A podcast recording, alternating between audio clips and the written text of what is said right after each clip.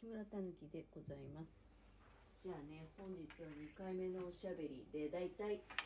今ねあの9時ちょっと前なんだけどこの時間帯におしゃべりするときは、えー、朝ごはんを作りながらということででちょっと今ねいいこと思いついてあの焼き芋を昨日焼いたんですよ。ストーブの上でね。でその焼き芋をまあ大体食べきれないんですよね。あのストーブの上広いからもったいないから芋をいくつか焼くんですけど昨日4つ焼いたんだけどで結局、まあ、そのうちの2つは家のものが、まあ、職場に夜食代わりに持って行ったりね。で1つは私が自分で食べたりとしてで1個残ったの。この1個残った焼き芋。大体いつもねあの5万円とかにして食べてるのね。で今日はでも今この焼き芋を切って器にきれいにね盛り付けたんですがこれはですね、えー、食卓にでまあ出すけれども最後にメープルシロップをかけてでごま塩を振ってなんちゃって大学芋風になるかなと思って、うん、焼き芋はもうほら十分に火が通ってるわけじゃないですか。でまあ今からかけちゃうとねあのそのせっかくのメープルシロップが全部下に多分流れちゃってまあ別に食べる時に自分で絡めればいいんだけどお皿の下からね。あのそれよりは、まあ、できるだけ直前にかけた方がいいかなと思って。まあそんな風にしていただこうかなと。焼き芋はねあの別に大慌てで食べなくても食べ残しちゃった後に、まあ、食べ残しちゃった後にかじりかけの置いとくってことじゃなくてねあの今もだから丸々ちょうどね拳大ぐらいの大きさの焼き芋一つあったんだけどごまえはいわゆるごま衣を作って、まあ、ちょっとさつまいも甘いのであの砂糖の量は控えめなんですけどね。でお醤油だと絡まらないんで私はねごまと味噌であの衣を作るんですよ。でそして、えー、お芋をね絡める、うん、そういうごまで作るんだけど今日は、まあ、それちょっと面倒くさいっていうのもあるんでで味噌は味噌汁で使うからあのさっき言ったメープルシロップとあとごま塩で甘じょっぱ系の、えー、お芋のまあおかずっていうかデザートみたいな感じだよね。もうね今一品だから最後にあったらメープルシロップかけてごま塩振るっていう状態まで持っていってセットしてあります。であとはりんごもう切ってね。もうだいぶ秋葉えはさ早く食べなきゃいけなかったね。まあうち台所すごく寒いから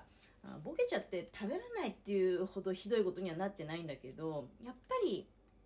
秋葉えはそんなに長く置いておく品種じゃないだろうねと思いながら、まあ、とりあえずりんごも切ってもうねあの塩水にちょっとつけてあの色変わらないように塩水につけてで、えー、お皿に並べてあります。白いご飯とそれからわかめのお味噌汁。であとはね、まあ、お正月の食べ物だいぶ減ったとはいえねまだなんかこうオードブル系のあの自分でカットして食べるようなタイプのね品物だったりとかあとは紅白なますにゼンマイの煮物。そして松前漬けこういうものがね残ってます。あとそうかまぼこもあるかまぼこも食べなきゃ。最後のラスイチの小田原の鈴廣のあ違う違う違う。これは鴨製だ。鴨製のかまぼこ。鴨製のかまぼこも美味しいですね、えー、こちらをですね切ってでちょっと今なかなかパッケージが開かないんだけど。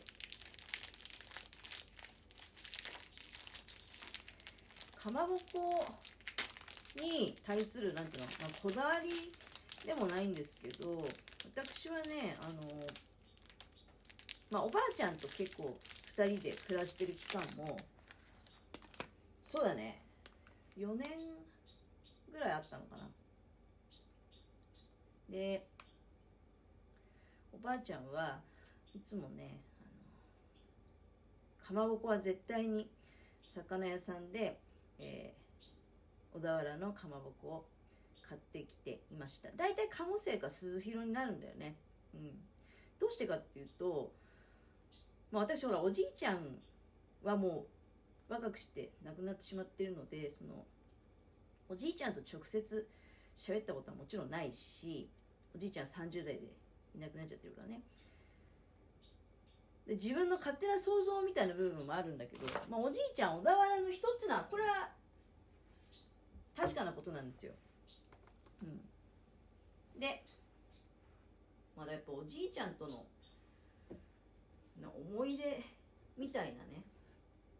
ところがあんのかなっていう気がするんだけど必ずそうだね。お魚屋さんとかに行くとまあ東京の上野に住んでおったのでね。お正月とかでも関係なくかまぼこ置いてありましたね。123456789 8きれい、うん、で今ちょっとつまみ食いしちゃったよ。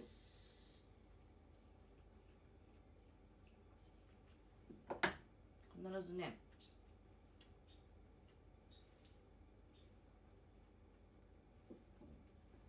小田原のかまぼこ。わさび醤油で。割と普通におかずとしてねあの食卓に並んで食べていたなっていう記憶があります。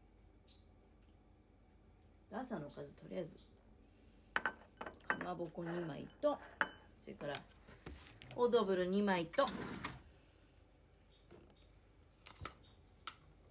夜の分はねちょっとタッパーに入れておいてまた。夜耐えると。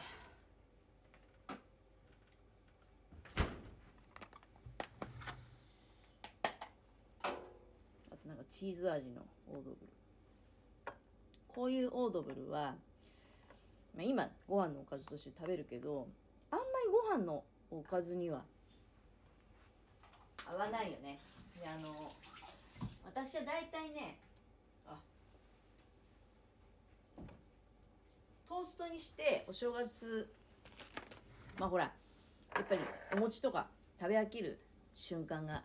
あるじゃない。でそういう時にちょっとね。あ昆布の佃煮をトーストを焼いてねそのトーストの上にあの乗せるんですよ。こういうオードブル。オードブル系のお惣菜を。すごくね美味しいです。パンによく合うんだよね。であとはね栗きんとんも。これ最近の配信で言いましたっけ？栗きんとんもねあのパンの上に乗せて食べるととっても美味しいです、だからおすすめ。ですね。だし昆布のだし殻で作った昆布の佃煮。とっても美味しい。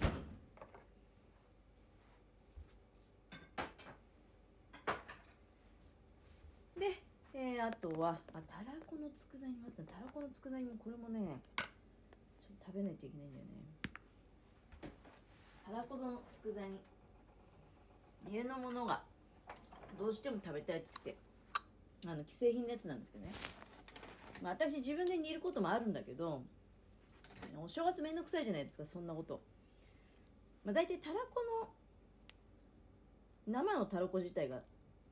そんなにしょっちゅう出回るもんじゃなくてまあ瞬間的にねあの突然大量に出てきてそして多分あの気が付いたらあもう売ってないみたいな感じだと思うんだけど魚卵もね食べればいいってもんじゃないんで。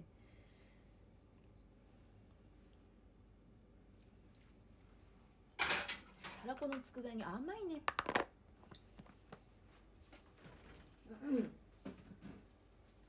なんかだらだら話してるうちに時間がもうちょっとしかないって状態になっちゃって。本当は言いたいことがあったんだけど。時間が収まりきらないな。おかずのことだけを今ね言わせていただくのであればあとはゼンマイの煮物を取り分けて